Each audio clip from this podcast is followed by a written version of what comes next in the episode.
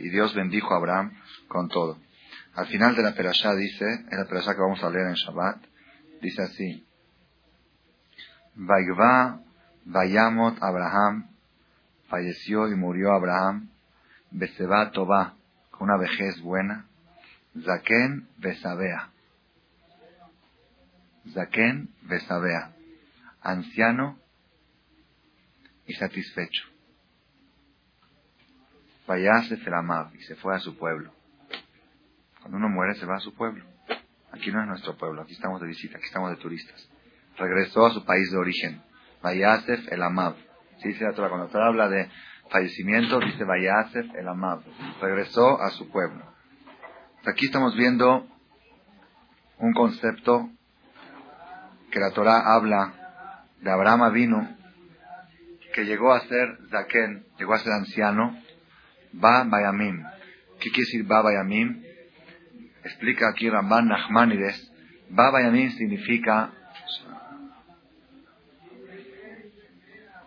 si la persona cuando está en su juventud, en su juventud, él siente que es normal, está vivo, es normal. Estoy vivo, estoy viviendo, es algo normal. Si tú le dices a una persona, ya viste, tienes que estar muy contento. ¿Por qué? Tienes que estar muy alegre. ¿Por qué? Porque viviste un día más. Hoy viviste un día más, tienes que estar contento. ¿Qué te dice? Ah, ya no estás sangrón. ¿Qué? Un día más, un día más. Si me dices que vivir un año más, un día más, un día, un día más, un día menos, ¿qué tiene? Una vez leí un artículo, un, un artículo que hice una encuesta, una encuesta entre muchas personas. ¿Qué prefieren? ¿Morir jóvenes y sanos morir ancianos y enfermos. Entonces, la encuesta salió así. La mayoría de las personas que les preguntaron, el 80% creo, dijeron que prefieren morir jóvenes de un paro cardíaco, de un infarto. ¿Para qué ancianos y sufrir la vejez y ser un peso para la gente y para la familia? Ya, cuando llega una edad que ya más o menos la persona no funciona no puede funcionar, no puede disfrutar de la vida al 100% y no puede, ya para qué ver cómo otros disfrutan y uno es, a veces es peor, llevas a tu hijo, si llevas a tu hijo a ver cómo otros comen paleta y no les compras paleta, mejor no los lleves porque sufre más. ¿Para qué estar sano y ver, estar, estar enfermo o ver cómo otros disfrutan y tú no poder disfrutar? Pues mejor ya, mejor no estar en este circo donde todos disfrutan y tú no puedes. Así contestaron el 80% de las personas. Pero lo curioso es que esa respuesta fue de personas entre 20 y 35 años. Cuando una encuesta con gente mayor de 35 de 40 años, dijeron que ellos sí les gustaría vivir 10 años más, aun cuando no pueden disfrutar de la vida plenamente. Cuando una encuesta de 50 a 70 años, dijeron, no, pues, con tal de vivir, ok, mal o bien, pero ver la fiesta de los nietos, ver la de esto, ok, enfermo, no enfermo, pero vivir, quiero vivir. Entonces, dice así, la persona cuando es, dice, los jóvenes que la vida la dan por hecho, es un hecho, sienten que es un hecho que están vivos. Entonces cuando le dices, ¿quieres ser viejo? No, no, ¿sabes qué? Mejor prefiero morir. Cuando ya vea que ya estoy un poco mal, prefiero morir. Pero los adultos que están viendo que ya la vida se les está acabando, dicen, no, no queremos que se acabe, queremos que siga. Es naturaleza. Entonces por eso dice, va bayamim. ¿Qué dice bayamim? Hay gente que los días lo tienen como algo natural. Y hay gente que ya siente que cada día es es un milagro que está vivo un día más, un día más. Va, es decir, entra en un día, cada día entraba en un día más.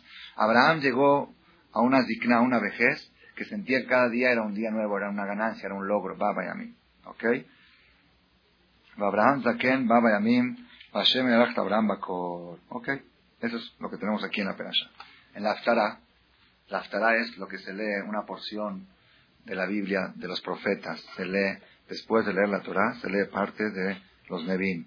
Dice así, la Aftara de esta semana, de la presa que vamos a leer en el Beta Knesset.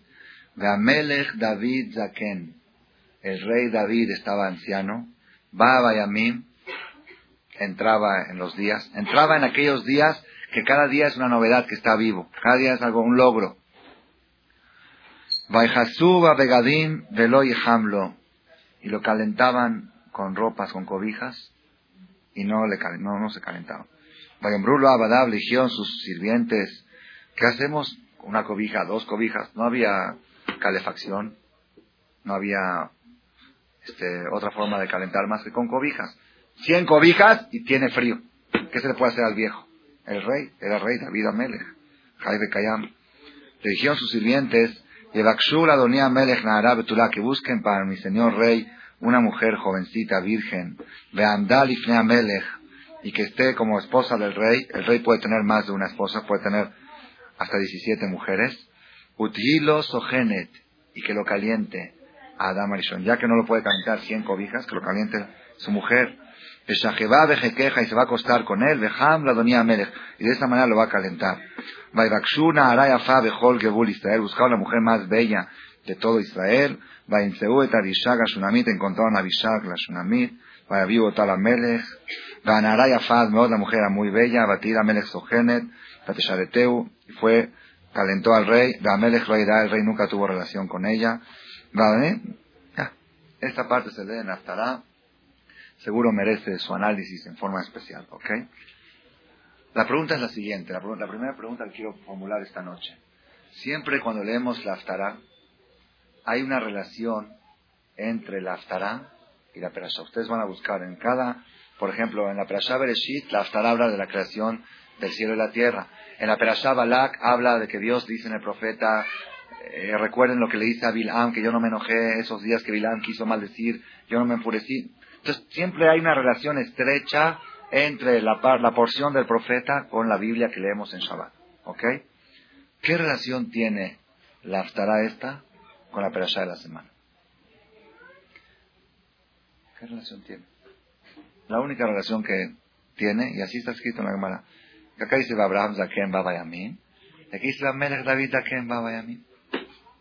Acá dice Abraham era anciano, entraba en los días. Acá dice el rey David era anciano, el único punto en común, el único factor en común que hay entre lo que leemos del Pentateuco, del Humash, y entre lo que leemos de la, de la Biblia, de los profetas, es que las dos partes mencionan que dos personas grandes se hicieron viejos.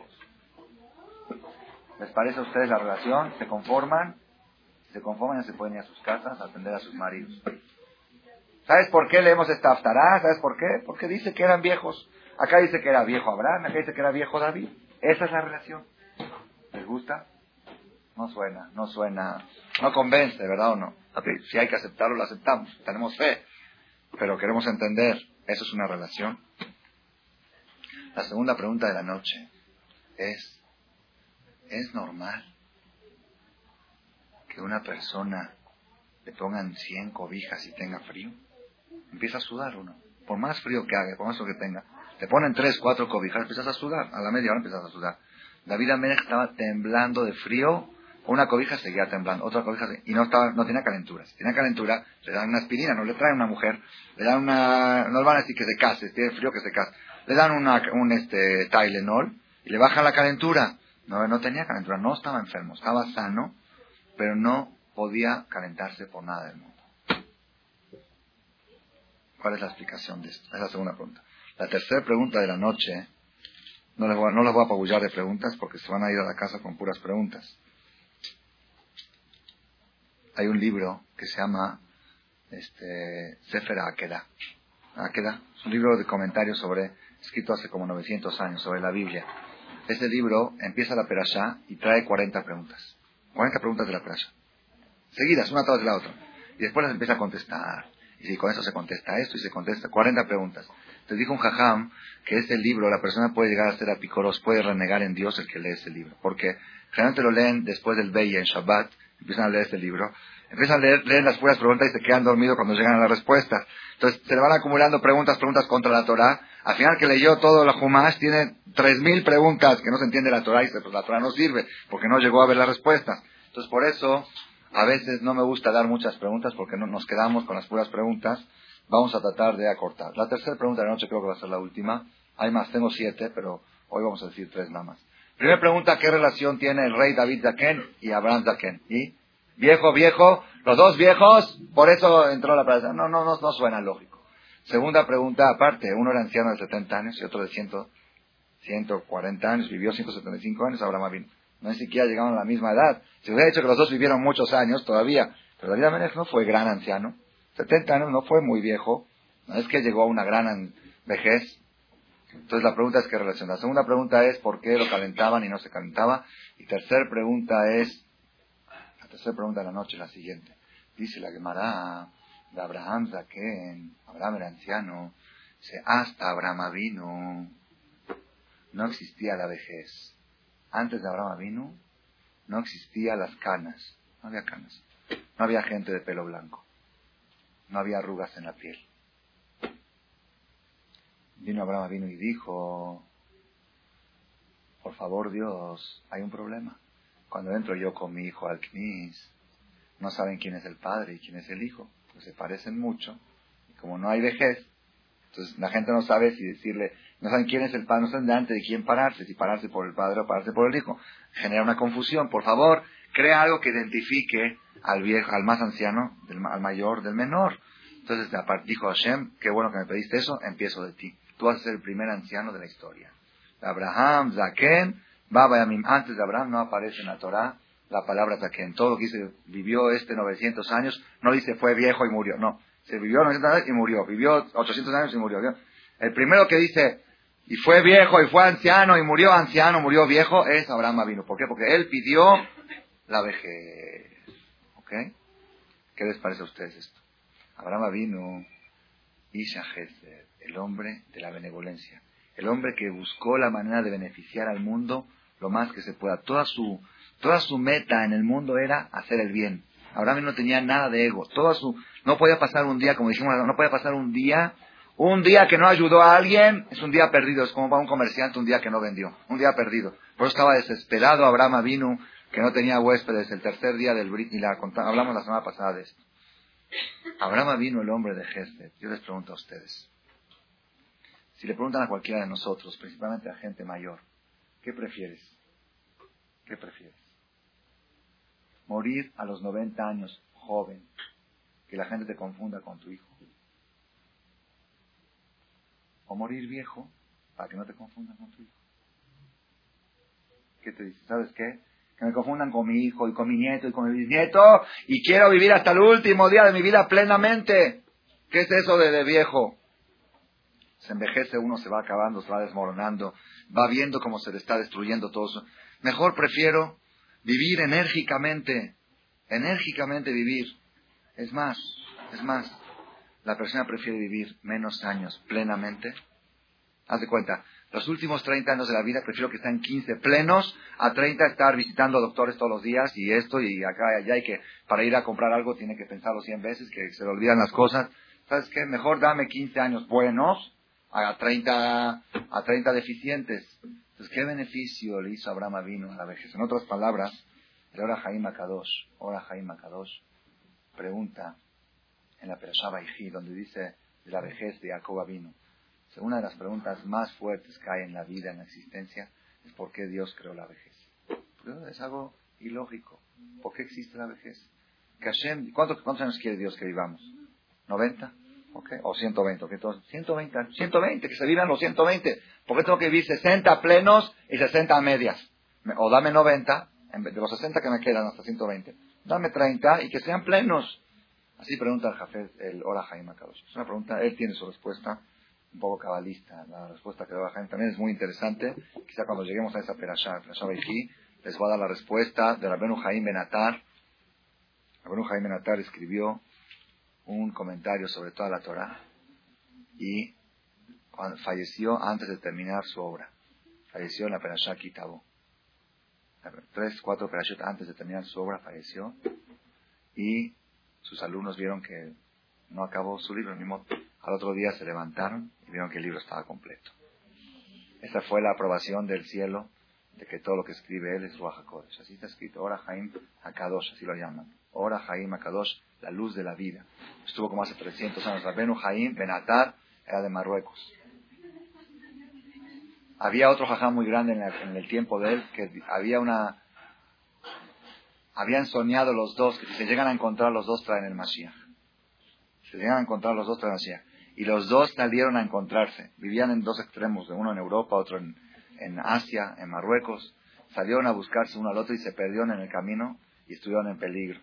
Estuvieron en peligro, cayeron, no sé, con, a desiertos, a selvas, y eso fue la señal para ellos de que no era el momento todavía de llegar el Mashiach.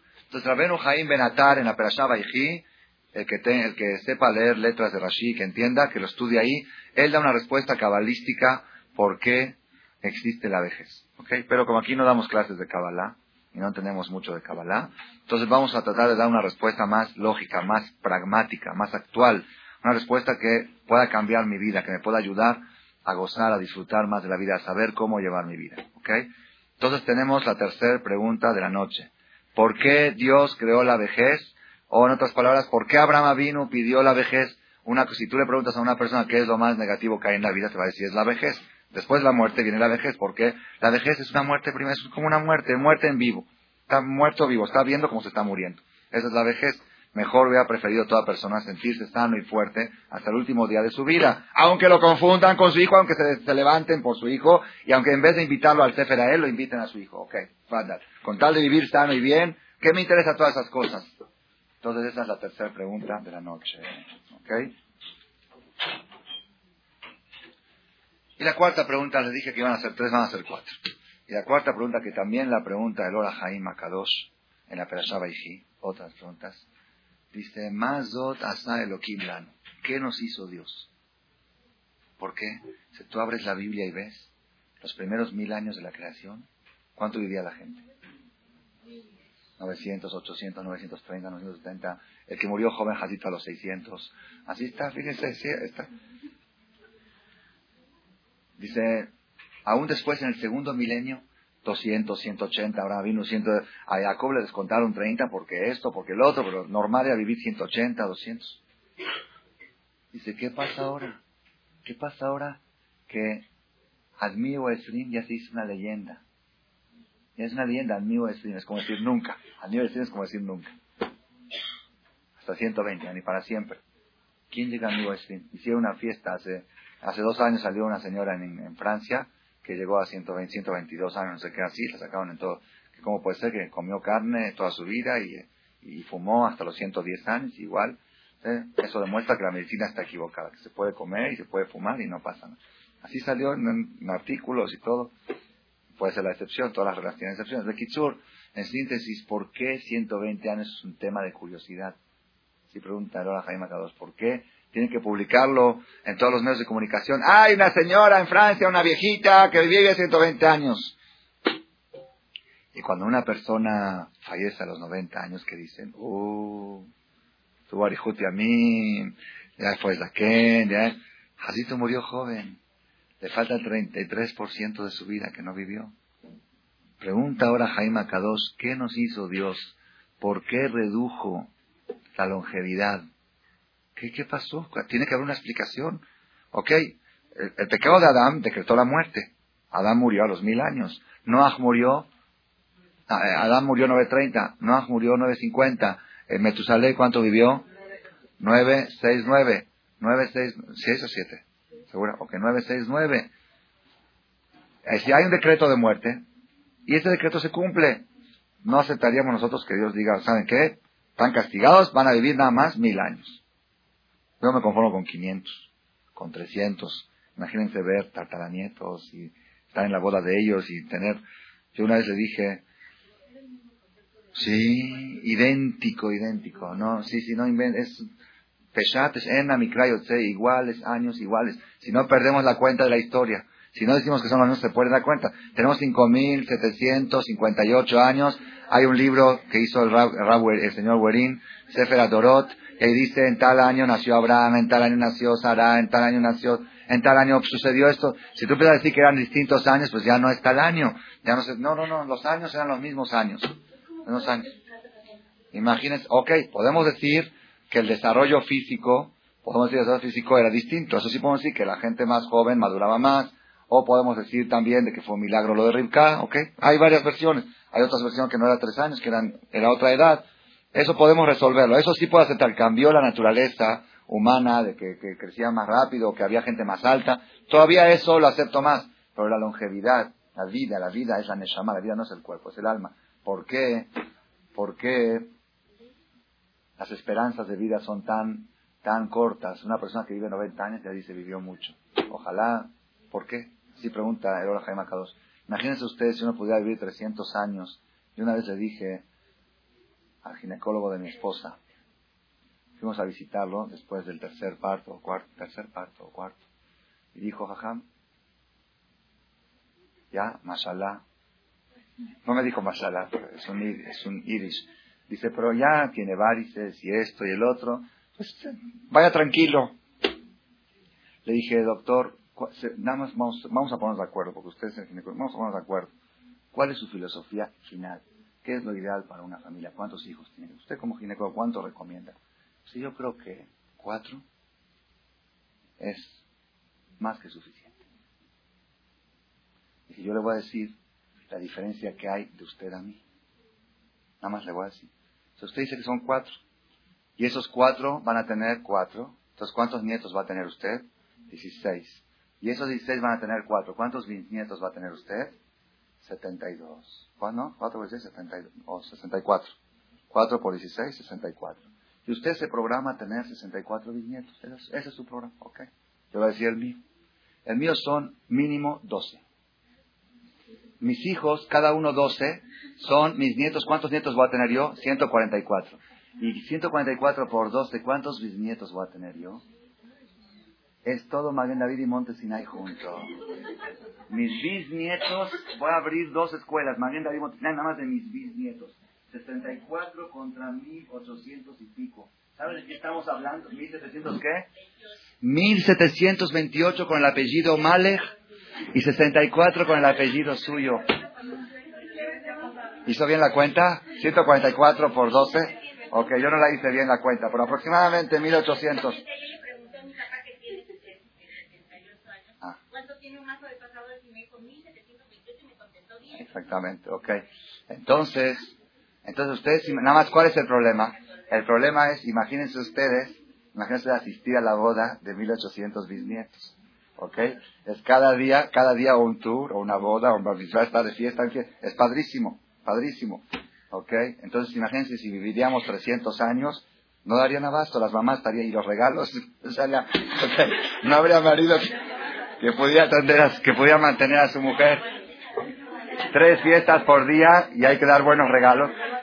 Lleva tu apellido, tienes que dar un buen regalo, es la familia, tienes que dar un buen regalo. Quizá por eso así he visto que vivamos menos, no sé, ok que no sea así. Mejor vivir mucho y dar muchos regalos que hacer de para los regalos también. ¿Okay? Entonces, volvemos a la pregunta de Lora Jaime, la cuarta pregunta de la noche de hoy. ¿Por qué motivo en los tiempos de antes la gente vivía tantos años y ahora se redujo tanto la longevidad? Es que uno le llegó a los 90 le fue muy bien. ¿Por qué? Pregunta de Lora Jaime. Entonces ya son cuatro preguntas. Una es, Amelech David Zaken, Zaken y Zaken, que tiene que ver las dos ancianidades de Abraham y de David. Segunda pregunta es por qué lo calentaban y no se calentaba. Tercera pregunta es por qué Abraham pidió la vejez. ¿Qué beneficio tenemos de la vejez que distingue al padre y al hijo? Para eso vale la pena el sufrimiento de la vejez. Y la cuarta pregunta, la cuarta pregunta es por qué antes la gente vivía más años y ahora vive menos. ¿okay? Y las otras tres se las debo. ¿ok? Después si quieren se las digo, cuando ya les diga la respuesta, si sobra tiempo, les digo las otras tres preguntas que se contestan con esta respuesta. Abotay, pongan atención, el secreto de la respuesta a estas cuatro preguntas está escondido en dos renglones del Talmud, en el Masejet Berajot, Tratado de Berajot, página 62, columna 2. Columna 2. Algo impresionante. Cuando yo lo leí, yo lo había estudiado muchos años, la Gemara Berajot la repasé varias veces no se percata una. Aparte es una Gemara que trae mucha información de filosofía, de Musar, y cada una mejor que la otra. Y uno como que las que son más triviales las pasa rápido, y las que son más profundas, y esta se veía muy trivial, muy trivial, hasta que una vez estuve pasando Shabbat en casa de una persona, de una persona que me invitó a pasar Shabbat de soltero en la Yeshiva, y en las vacaciones me invitó a pasar Shabbat, y en el camino de la casa al Knis, me dijo, te voy a decir algo. Me trajo esto esta Gemara, ¿cómo entiendes tú? Y me cambió toda mi vida con esa explicación. Todo, toda la filosofía de la vida cambia con esta explicación y se contestan muchas preguntas con esto. Dice la Gemara así, algo más impresionante. Vayakom David Vaichrot et Kanafa Meil Asher le Shaul Balat. Se levantó David y cortó el saco de Shaul a ocultas. ¿Saben, ¿Saben la historia o no conocen la historia? ¿Se acuerdan de la historia o no? La cuento rápido. David y Shaul eran enemigos, es decir, llegaron a ser, David era yerno de Shaul. ¿Ok? ¿Ok? Pero en ese tiempo los yernos no eran enemigos de los suegros. ¿Por qué David tenía problemas con su suegro? Porque Shaul Amelech dijo, todo aquel que mate a Goliat, el filisteo, Goliat era el gigante, David y Goliat, todo aquel que mate, le tenían pavor, los soldados veían a Goliat y se desmayaban, nada más de verlo, era una, era así un monstruo, así grandote, y los soldados así chiquitos, los pisaba y los mataba a los soldados. ¿no? Y no había balazos, era todo con flechas, iba con, con un escudo grandote, el hombre así, a ver, ¿quién puede contra mí? Dijo Saúl, todo el que mate a Goliat el filisteo, le voy a dar a mi hija. Va a ser yerno del rey, yerno del rey, ya es sucesor del rey. Fue David el chaparrito, se acercó con qué, con una, ¿cómo le llaman? En Argentina le dicen, onda, onda, una onda, esas que, esas, o resortera o onda, esas que echan piedras. Cuando vio, todos iban, los soldados iban armados con flechas, arcos, con, armamento. Este va con una resortera, las que se cazan pajaritos, las que se le echan los pajaritos, los losilliros de los pueblos que le echan así. Con esa se fue. Le dijo Goliat, le dijo Goliat a Filistí. Si yo soy un perro que vienes a atacarme con una onda, vas a pelear contra un soldado, ¿no? Le dijo, tú vienes con tu fuerza y yo vengo con el nombre de Dios y yo con el nombre de Dios. Entonces, antes que alcance el otro a, soplar, porque iba a soplar y lo iba a voltear a David, David echó la, la onda y le llegó, le cayó justo aquí en la parte más clave y lo volteó y ganaron la guerra. Los judíos ya una vez que cayó Goliat, ya entraron y ganaron la guerra. Estuvo muy bien, hice una fiesta muy grande, había mucho júbilo en el pueblo de Israel, porque era muy difícil conquistar a los filisteos con, la, con Goliat a la cabeza. Entonces, ¿qué pasó? Saúl, Amelech oyó que las mujeres marchaban por la calle festejando la victoria y cantaban y Ka Shaul Baalafav de David Beribotav. Saúl mató a miles y David mató a diez miles. Y si Saúl era un buen general que llegó a matar a miles en la guerra, David mató a diez miles, diez veces más que Saúl. Cuando oyó eso Saúl, entró. Dijo, este me quiere quitar el reinado. Este está organizando campañas políticas. Así sospechó Saúl que era programado por David. Y empezó, lo empezó a perseguir, lo quiso matar, porque Mored Mahud Hayamital, que se revela contra el rey, la pena de muerte, esto, y ahí empezó, empezaron a ver mucho la Shonará, Doega Adomí, toda la historia, vale la pena algún día estudiarlo, lo que puede provocar. Fue un drama, drama, suegro y yerno se estaban persiguiendo, es decir, el suegro perseguía al yerno para matarlo y el yerno se escapaba de un lado a otro. Y el yerno se escondió, le dio un albergue, le dio un albergue los de la ciudad no, una ciudad no, de, puros Koanim, había una ciudad de puros Koanim, le dio un albergue a David, le dieron comida. Cuando se enteró Shaul, fue a contar a la que ellos le dieron protección. Era prohibido por la ley del gobierno proteger a David. Cuando se enteró Shaul, David se escapó, se alcanzó a escapar y Shaul degolló a toda la ciudad, hombres, mujeres y niños, por darle protección a David. Drama, drama, drama, ¿ok? En una de esas, una de esas que se escapó, Shaul lo, lo, detectó a David, Shaul con sus soldados, detectó a David y David se empezó a escapar y se escondió en una cueva. Se escondió en una cueva. Y Shaul lo estaba buscando y dijo, no se pudo haber escapado a ningún lado más que a dónde, más que a esta cueva. Se metió en la cueva, se volteaba, se volteaba y no lo veía. Y David estaba atrás de él, como que escondido atrás de él, así agachadito. El otro cuando Dios quiere que alguien no vea, no ve. David en este momento agarró su espada que tenía y le cortó el saco largo, el fraque, la vestimenta de Shaul, se la cortó. La cortó. Como prueba de que lo podía haber matado. Porque está detrás de él con la espada, le clava la espada y lo acabó. Después Saúl se fue, ya, dijo, ya, no lo vi, no lo vi, se fue, se fue a la otra montaña, salió David de una montaña a la y le dijo, aquí está tu pedazo de ropa para que veas que no tengo nada en contra de ti. Te podía haber matado y no lo hice. Así, así, así cuenta el profeta. Fue toda una historia muy dramática, la de David y Shaul. Miren la cámara y dice, pongan atención. Todo lo que contamos es un poquito de historia. Vaya con David, Vaichrot et kanafa meil asher le Shaul balat. Se levantó David y le cortó la punta del saco de Shaul a ocultas. Ama Rabiose Barbijanina, dijo Rabiose, hijo de Barbijanina. Kola mebazeta begadim, sof enon nehenamehem.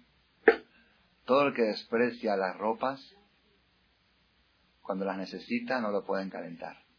Shenemar, como dice Pasuk, Melech David Zaken Baba Yamim, Begadim Velo El rey David era anciano, lo cubrían con ropas, con cobijas y no lo podían cubrir. ¿Por qué motivo David Amelech en su vejez ninguna cobija lo podía calentar? Porque en su juventud, cuando tenía la sangre caliente y no necesitaba tanto cubrirse, hizo un acto de desprecio hacia las ropas. Despreciaste la ropa, la ropa no te puede calentar. Córame Begazeta, Begadín, todo el que desprecia las ropas, las sof, al final algún día quiere, quiere, quiere gozar de ellas y no puede gozar de ellas. Esto me lo dijo esa persona que me invitó Shabbat a su casa en el camino de del Knis. Por eso digo, eh, son temas profundos, seguro, al nivel de David. Él podía, él podía, digamos, no matarlo y tampoco cortarle la esta, cortarle la ropa y decirle, yo estaba atrás tuyo y te podía haber matado o, traer testigos o algo.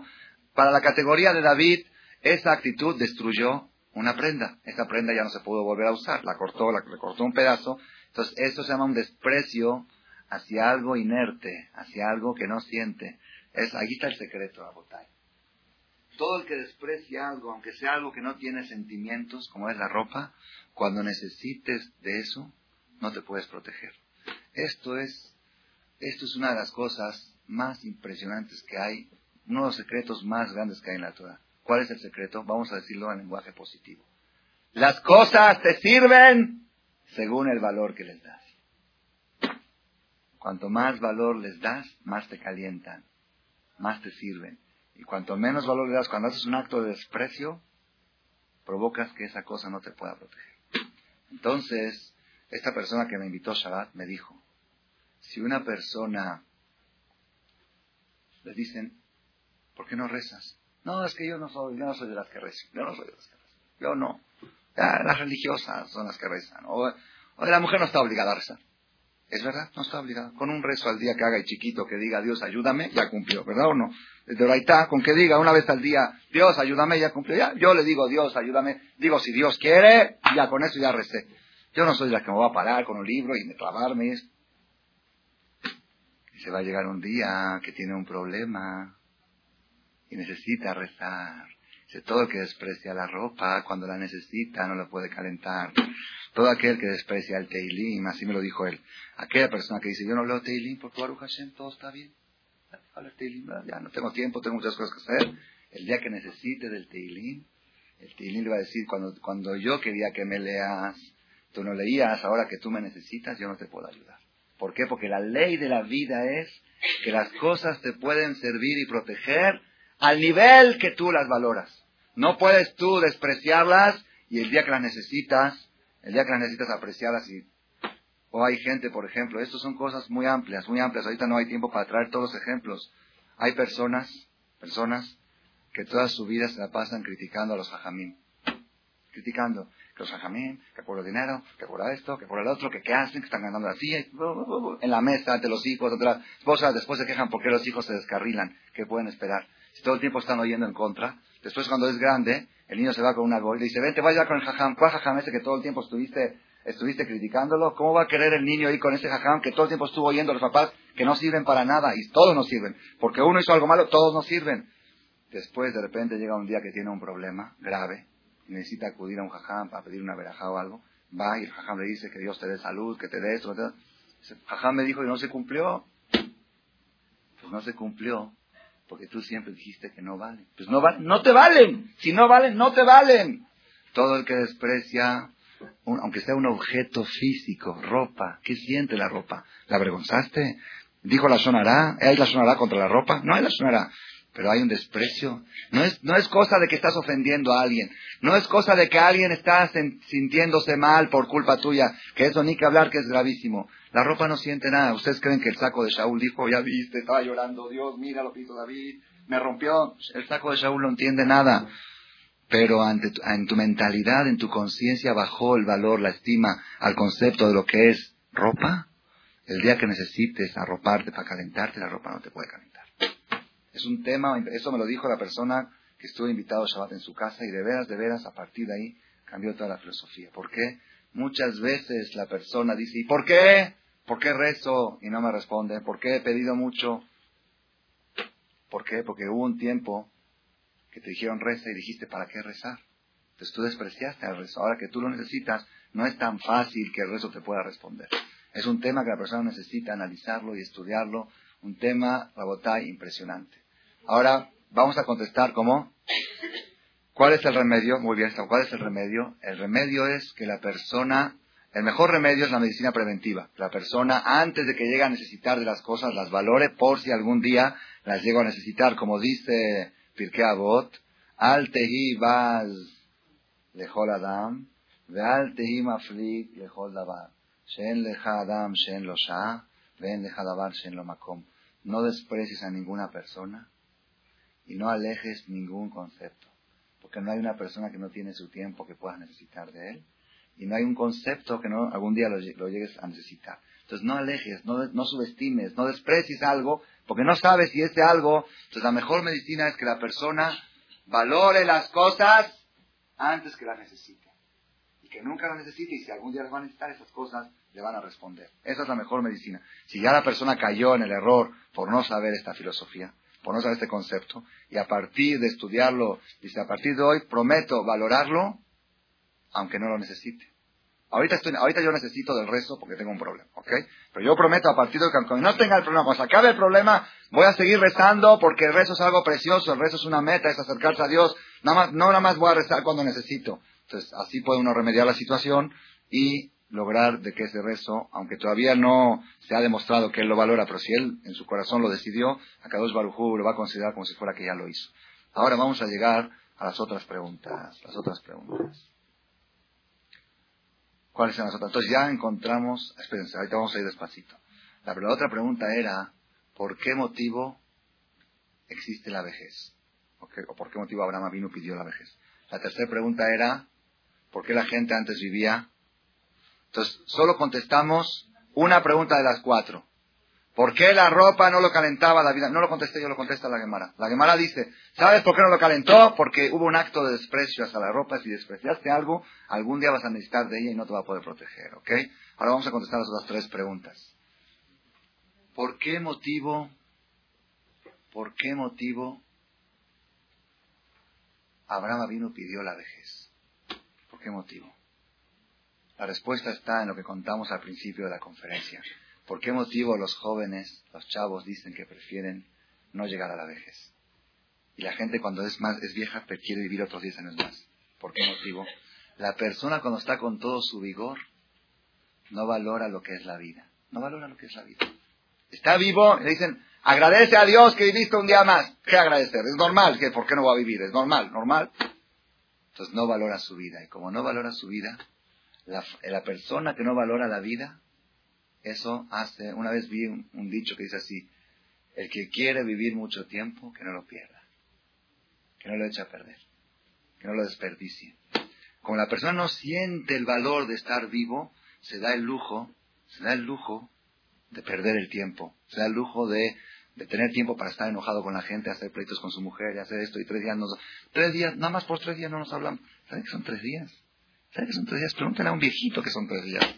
Es un mundo. No, no, pues nada más tres días enojados y después nos contentamos. No puede pasar una noche. Haram. La vida no tiene precio. No hay precio. No hay algo que pueda pagar. La semana pasada les conté lo de Nueva York, lo del taxi.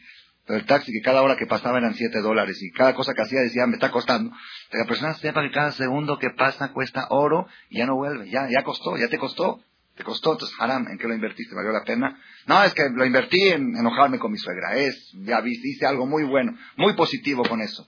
No, haram, haram. Entonces, ¿qué dijo de Abraham vino? Abraham vino, ¿por qué pidió la vejez? ¿Por qué pidió la vejez? Cuando pidió la vejez, 135 años, ¿por qué pidió la vejez?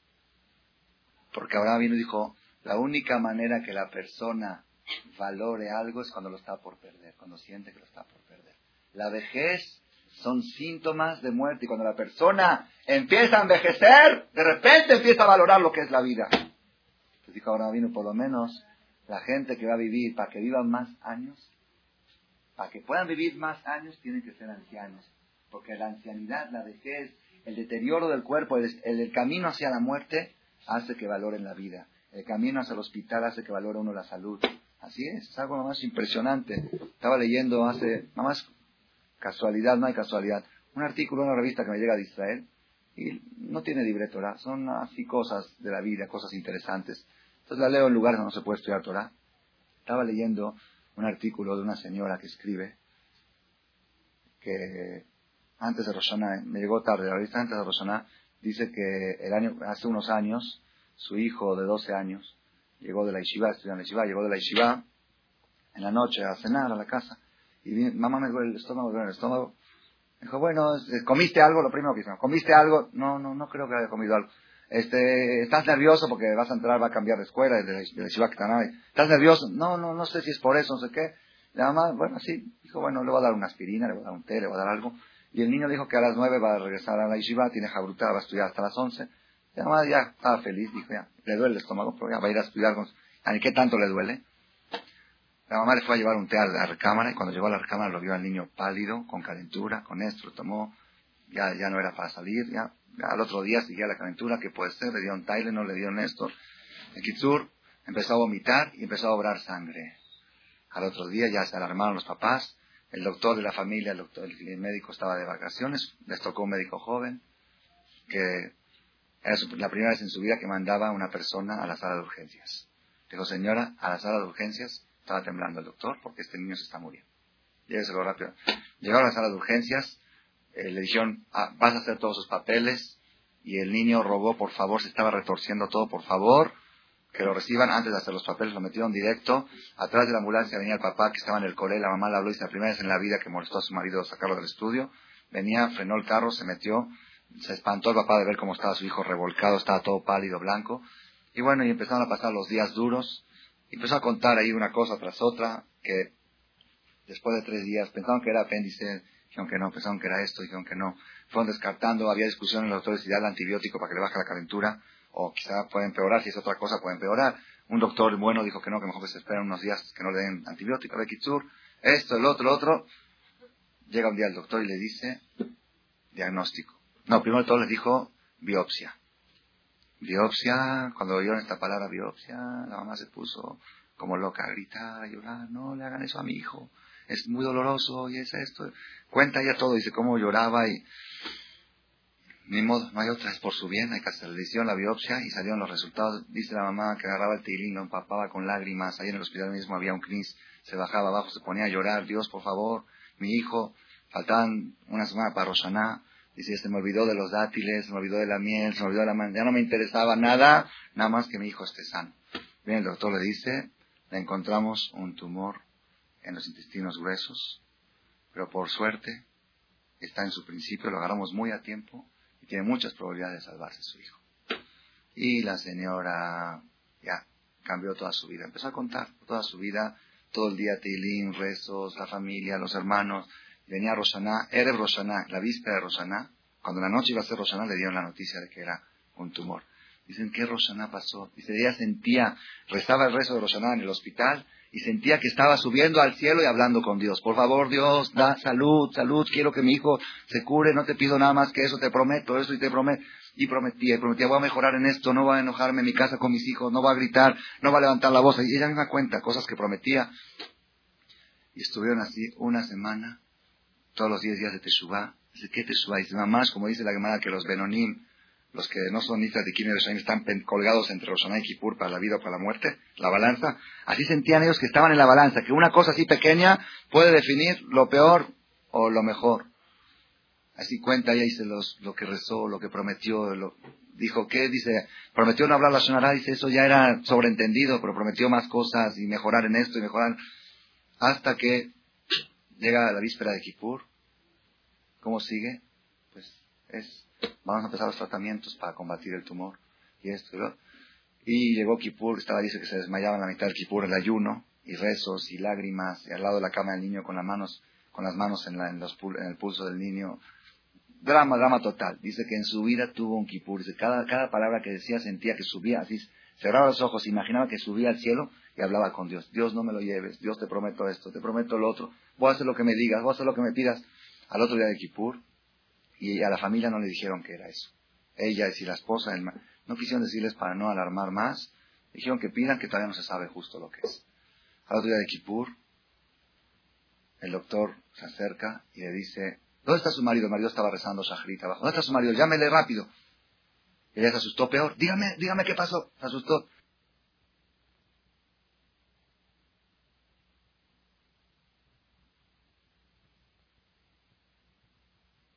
Hubo un error en el diagnóstico.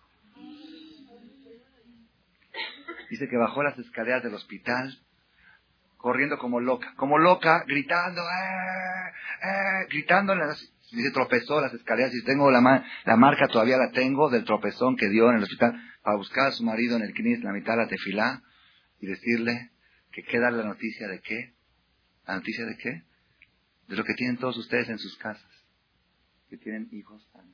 Nada más eso. Para darle esta noticia, dice que después ya el niño se recuperó dos, tres días, y se pasaron un sucot, una alegría en sucot, una alegría. Dice, no hubo en la historia de ellos un sucot tan alegre. Bueno, ¿de qué están alegres? El niño está sano. ¿Y por qué nosotros no podemos estar alegres de lo mismo? Porque la persona no valora la salud hasta que la está por perder. Ella dijo, así di cuenta ella, dice muchas veces, la persona se queja que los niños que ensucian, que hacen, y que esto y que mucho. Dice, y en ese momento decía, no me importa Dios que ensucien, que rompan, que hagan, nada, nada más, sálvamelo. Sal, lo único que te pido es eso.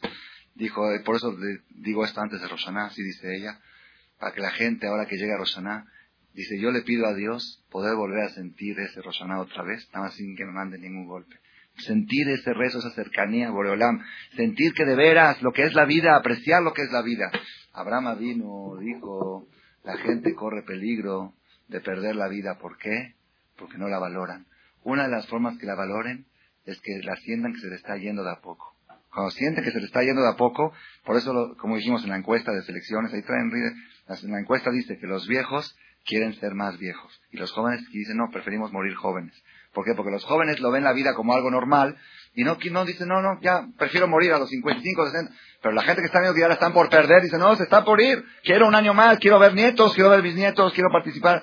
Eso es, esa es la respuesta por qué Abraham vino pidió la vejez, para que la gente, por lo menos al final de su vida, aprendan a valorarla. Es la...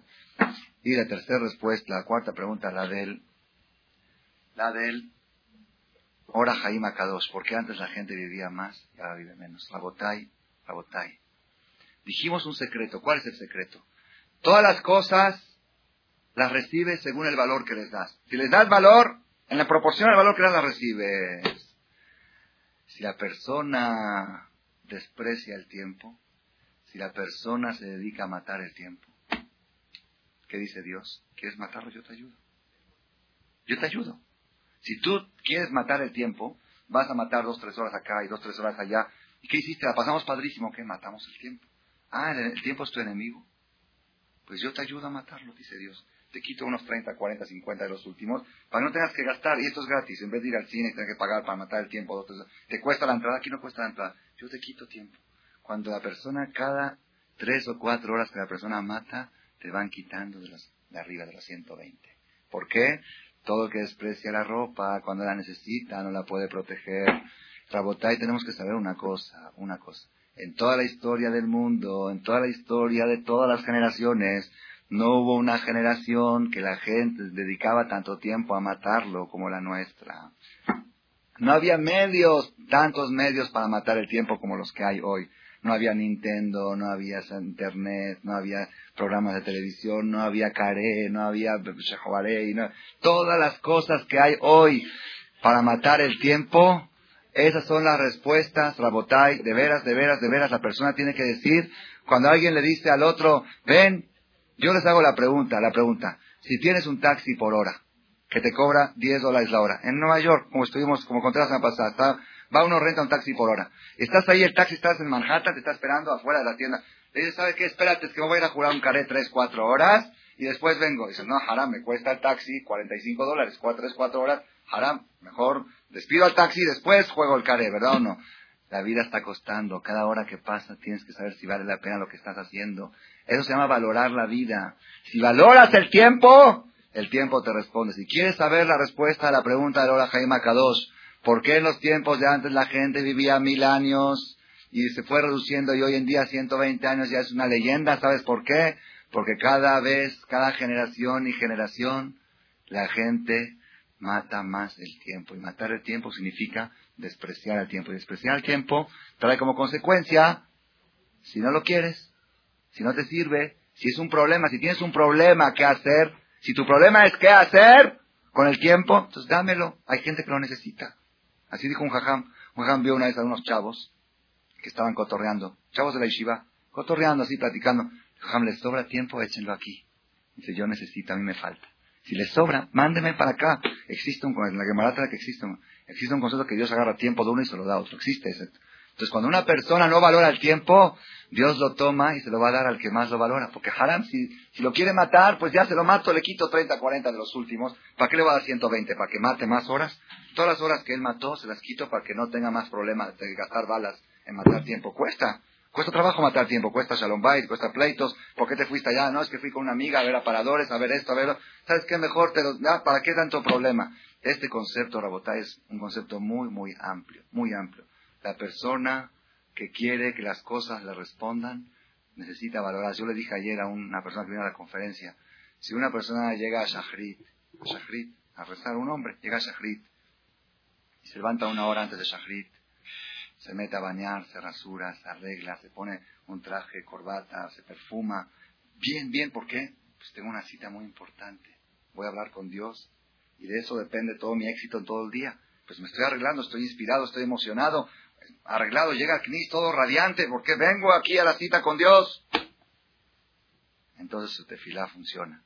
Pero si la persona llega al CNIS así, con pants, todo así, se puso rápido, como lo que venía, lo que encontró, y llegó al CNIS rápido, pero después sí va a ir a rasurarse y arreglarse porque tiene que ver a un cliente en Liverpool. Entonces, ¿qué está demostrando con toda la claridad del mundo? Que esta cita es de primera y esta es de segunda. Pues así va a ser. No es haram. No es haram rezar con pants y con los ojos así. No es haram. No cumple con la misma, pero eso es lo que te va a responder. Lo que tú valoras, eso es lo que te responde. Y esto se aplica en todo. En todo. La persona tiene que tratar de valorar las cosas antes de que las necesite, para que el día que las llegue a necesitar, le funcionen. Eso es un mensaje, Rabotai, importantísimo. Voy a terminar con un relato que contó un rab que viene aquí a México, un relato verídico. Ah, ahora, ah, entonces con esto se contestan las cuatro preguntas. De Abraham Zaken. Abraham, ¿por qué pidió vejez? ¿Por qué? Para que la gente viva más años. Al haber vejez, la gente valora más la vida y al la vida para vivir más años. Entonces, el concepto de la vejez viene como consecuencia de que, de que el valor de las cosas las atrae y el desprecio las aleja. Y a David Zaken lo calentaban con ropa, ¿por qué? Porque no valoró la ropa. Entonces el concepto de Abraham Zaken y Amelech David Zaken son idénticos, ¿ok? Son dos cosas, dos historias distintas, pero la raíz es la misma. ¿Que qué? Que David Amelech por despreciar la ropa no la pudo calentar y la gente por despreciar la vida vive menos años. Abraham Zaken, no, no, no, Abraham enseñó ese concepto que vale la pena ser viejo para valorar la vida, porque si la valoras, vas a vivir más años, ¿ok? Entonces las cuatro preguntas están contestadas. ¿Por qué no le calentó la ropa a David? ¿Qué relación tiene Amelech David con Abraham Zaken? ¿Por qué existe la vejez? Y la cuarta, ¿cuál? ¿Y por qué vive la gente menos años? Porque nuestra generación es la generación que más instrumentos hay para despreciar al tiempo. En todo, la votar en todo. Yo lo dije esto a los hombres, ustedes lo pueden aplicar en algún caso que lo necesiten, que lo necesiten. No hay una forma más, más no hay una forma más exagerada de despreciar algo que apostar el dinero. El juego. El juego con el dinero es agarrar algo que es tan precioso. El dinero es lo más. Así dijo el rey David. Akesef Yaneta Kol. Dice Betzela Jochma, Betzela Kasef. Sadikim Amonam Javiv Alem Los Sadikim El dinero de ellos vale más que su propio cuerpo. Así traen de Jacoba vino, es para otra conferencia, porque ellos saben qué pueden hacer con el dinero. Con el dinero pueden hacer cosas que con el cuerpo no. ¿Por qué? Con el cuerpo pueden hacer mis votos 120 años. Con el dinero pueden hacer mil años mis votos. Pueden dejar cosas que sigan haciendo mis votos, construir una yeshiva, donar libros, hacer cosas que hagan. Pueden donar con el tefilín, pueden ponerse un solo tefilín con el cuerpo. Con el dinero pueden hacer que 100 personas se pongan tefilín. Entonces, con el dinero, ellos valoran mucho y cuidan cada centavo. Va a agarrar a la persona, trabaja, agarra el dinero y lo suelta. Lo va a apostar. Eso es despreciar el dinero y después cuando lo necesita. Una persona me preguntó, aquí en México, una persona de 45 o 50 años, su situación está difícil. Tenía dos casas en México, dos en Cuernavaca, una en Miami, siete negocios. Este fue vendiendo un negocio, fue vendiendo otro. Me dijo, ¿por qué cuando no lo necesité, Dios me mandaba mucho? Y ahora que lo necesito, para casar a mis hijos, no tengo. ¿Por qué? ¿Qué justicia es esa? Le pregunté, y cuando Dios te mandaba mucho, ¿qué hacías con él? Dice, pues, lo soltaba, lo no, no, no en acá. No solo lo, lo, gastaba. Dije, despreciaste el dinero, ahora que lo necesitas no te puede proteger. Y estos conceptos se amplían en muchos lados, muchos lados.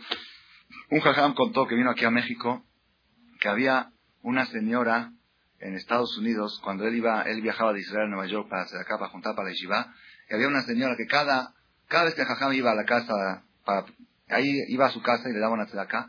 Cada vez que llegaba, ¿cómo están? Decía, es que mi marido no sirve, es que mi marido es un tonto, no sabe trabajar, mira, el vecino, el vecino ya, ya subió, ya escaló, ya se compró un coche mejor. Al otro año, mi marido es un tonto, mi marido es un tipesh, valí tipesh, valí esto, valí... Tres años, el jajam hasta se cansaba cada vez que iba a juntarse de acá, decía, ya me fastidié, cada vez que voy, decía, no, mira, es que es la suerte, no depende, no todo es, a veces uno le va bien, por, no, es que mi marido siempre es callado y no habla con la gente y no sabe mostrarse ante la, sociedad. Todo no sirve, no sirve. Después de 10 años que Jajam iba, iba y una vez esta señora le habla por teléfono a Jerusalén, a su casa en Jajam, llorando, llorando, llorando. Dice, ¿qué pasó? Lo en un accidente en el coche, iban los dos juntos, volcó el carro, ella se salvó, Baruch Hashem, pero el marido raja. Y estaba, llore y llore en el teléfono, y Jajam dijo, bueno, cálmate, consuélate, ¿ya qué le va a decir? Después de unos meses, Jajam volvió a Nueva York y fue a visitarla. Si cada año le daban de acá y todo, ahorita no le van a dar de acá, pero por acá todo, por ser bien agradecido con, y por, para consolarla y todo, fue a su casa y la mujer seguía despotricando, ¿y por qué? ¿y por qué? Iba con un jajam y decía, ¿y por qué a los buenos les va mal? ¿y por qué? Gritaba tanto, tanto que habló que jajam dijo, bueno, ya la voy a callar, ya la voy a callar. Le dijo el jajam, te puedo hacer una pregunta. Tú eres una mujer joven, Tienes 30 años, estás guapa, estás bien, te ves bien. Puedes rehacer tu vida. ¿Por qué haces tanto escándalo? Ok, es duro, pero ya no es, no es el fin del mundo, puedes rehacer tu vida. Dice, no voy a encontrar en el mundo uno como él. Quiero que me lo levanten del la tumba y que a este quiero, a este no quiero otro. No hay en el mundo uno como él. Entonces le dijo el jajam, si no hay en el mundo uno como él, ¿por qué 10 años de casada estabas criticándolo todo el tiempo? Es un, es un concepto. ustedes prueben, ustedes prueben. Yo les digo verídico, verídico. una persona sale de su casa con el carro y dice, este carro ya no sirve y se le para. Se le para. ¿Por qué? Y si no decía eso, no se le pararía. ¿Por qué? Ya lo despreció. Ah, no te sirva, pues no te va a servir. No, la persona que está, que diga, me quiero comprar un coche mejor, pero que no digas este no sirve, no lo desprecies. Cosas inertes, la ropa, la ropa no siente. El carro este que te dio servicio tres, cuatro años, no lo desprecies, no digas no sirve. Di, me gustaría tener un carro mejor, voy a tratar, pero no digas no sirve. ¿No sirve? Pues ya no te va a servir. Es que esta estufa ya no sirve, se te echa a perder el refri, se quema la lavadora, todo lo que, o la, o, la Ay, ay, ay, ay, ay, ay, ay, con la Igire todo el tiempo que estamos diciendo Moton y Muton y Lindafu y, y, son unas Mamzertot y son una Rishot y una y y el lunes llorando, ¡no llegó! Pues, ¿Cómo va a llegar? ¿Cómo va a llegar? ¿Cómo va a llegar? Hay que tener cuidado, hay que tener cuidado. No, no es algo, es una enfermedad global. En muchas casas lo dicen normal. Ese es, ese es Imashema. Imashema. Bueno, Imashema, pues el lunes no viene. Imashema no viene. No desprecies. No digas gracias a Dios. Llegó una persona de Israel. Llegó una persona de Israel que está viviendo, vivía en México, ahora vive en Israel. Estaba platicando, le digo, bueno, y en Shabbat se van a visitar, invitan, van. Dice, no, esa es otra vida. Ahí, cada visita que traes es lavar diez platos más Y si lo piensas, antes de invitar a alguien lo piensas, no hay, no hay. De acá traes visitas, traes gente, pues hay shires que lavan. O allá es otra vida, es otra cosa, es otro concepto, es otro tipo de vida. Entonces la persona que diga, cuando la persona, cuando la gire la, la, saca de quicio, que diga que Dios me la conserve, que Dios me la conserve, ok, que, que, Dios, que Dios le dé la, que le dé sabiduría, pero que no se vaya, ok. Todo esto, Rabotay, ustedes analícenlo y van a ver como en todos los sectores de la vida, en todos los sectores de la vida, en la escuela, en la escuela, ay, ay, ay, a veces personas tienen problemas con sus hijos en la escuela. Es que la escuela no sirve, la escuela no sirve, pues no va a servir. Para ti no va a servir, a todos le va a servir, a ti no te va a servir. ¿Por qué? Porque tú la despreciaste. No, la escuela sirve, nada más hay cosas que hay que mejorar. Pero no, no desprecies, no despreciar nada. A ni una persona y ningún concepto, porque no sabes qué día puedes llegar a necesitar de esa persona y qué día ese concepto puede llegar a necesitar de él. Si nosotros nos acostumbramos a valorar todo, todo lo que vemos, que Dios lo cuide, que Dios lo conserve, mira esto qué bueno. Estamos ahora en Nueva York, hace dos semanas con mi mujer, íbamos por la calle, ahí la calle de Brooklyn, y la verdad ahí ponen la basura, ya vieron cómo la ponen en bolsas grandotas en la calle, se ve feo. Era la noche, eran las 10 de la noche, y todas las, como ahí usan mucho desechable, bolsotas así de, de, de, de, de cosas, de plásticos, Entonces yo estoy caminando por ahí y le digo a mi esposa, mira cómo echan aquí la basura en la calle, mira cómo está la, casa, la calle parece un basurero. Y ella dice, ¿ya viste cómo separan las cosas este, ecológicamente? Ponen las estas en una... Y yo estoy bien... No, no hay que despreciar, no hay que despreciar. Es lo que dijimos una vez, que el turista, el turista de cualquier defecto encuentra la virtud. Mi esposa estaba de turista en Brooklyn, dice, ¿ya viste cómo separan la basura? Yo estoy viendo que está todo sucio, ella está viendo cómo está separada la basura. Entonces hay que tratar de ser turistas y valorar todo, respetar todo, para que algún día que lo necesitemos, eso nos pueda proteger. No digas, es que el teléfono no sirve, la computadora no sirve, se echa, todo, Sirve, hay que mejorarla, pero sirve. No despreciar, valorar las cosas, valorar al marido, valorar a los hijos, valorar a los hijos, a hay que tener cuidado, hay que tener cuidado. Todo el tema, todo el tema de, de, control de natalidad es una forma de desprecio al concepto de hijos. Y Dios dice, pues si lo desprecias, pues no hay que seguir. Hay que tener cuidado. no hay muchas formas de despreciar cosas. Y la forma más, más fuerte de despreciar la vida, ¿cuál es? Quejarse. La persona que se queja demuestra que no sabe valorar lo que es la vida. Porque el que sabe lo que es la vida, no hay de qué quejarse, no hay. Pero como no valora, como no valora la vida, la vida lo toma como algo normal, como algo sencillo, se queja por esto y se queja por el otro. Esa señora del, caso del niño dijo, le digo esto a todas las señoras, a todas las señoras, ahí cuenta también, con esto va a terminar, una señora lo aleno, joven de 30 años que le diagnosticaron algo duro, lo aleno, y ella dice, Dice, cuando estaba yo en el hospital, estaba extrañando todo lo que detestaba antes. Antes detestaba lavar el piso, detestaba hacer esto, lavar los platos, me quejaba, mucho trabajo. Y ahora quería volver a ponerme esta bata y trapear el piso. Quiero trapear. Dios, cúrame para trapear el piso. ¿Por qué? Porque ahora está valorando lo que es la vida. Si uno valora lo que es la vida, no se queja de nada. Y cuando hay quejas, todos, todos estos temas tenemos que estudiarlos, analizarlos y, meterlos en nuestro corazón para que así nos dé a todos larga vida, salud, éxito y que conserve a las sigires y a todas las cosas hasta 120 años. Amén.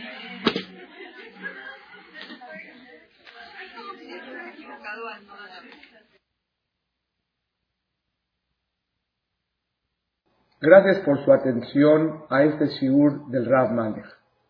Les recordamos que pueden visitar la nueva página de shemtov.org en el internet www.shemtov.org.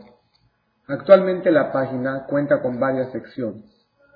Noticias sobre las actividades de Shem a nivel mundial, escuchar o bajar las últimas conferencias del Rab Malek, escuchar o bajar la alhaja del día, imprimir o estudiar desde su computadora la perashá de las semanas, estudio diario de Gemara, Daf Yomi en español, sincronizar su iPod con podcast, un manual para crear su propio CD de las conferencias que existen en la red, adquirir libros con entregas internacionales con la metodología del Rav Malek de español, fonética y hebreo simultáneamente, así como ubicar las ciudades en donde se reparten CDs a nivel mundial. Es que la misbot y muchas gracias.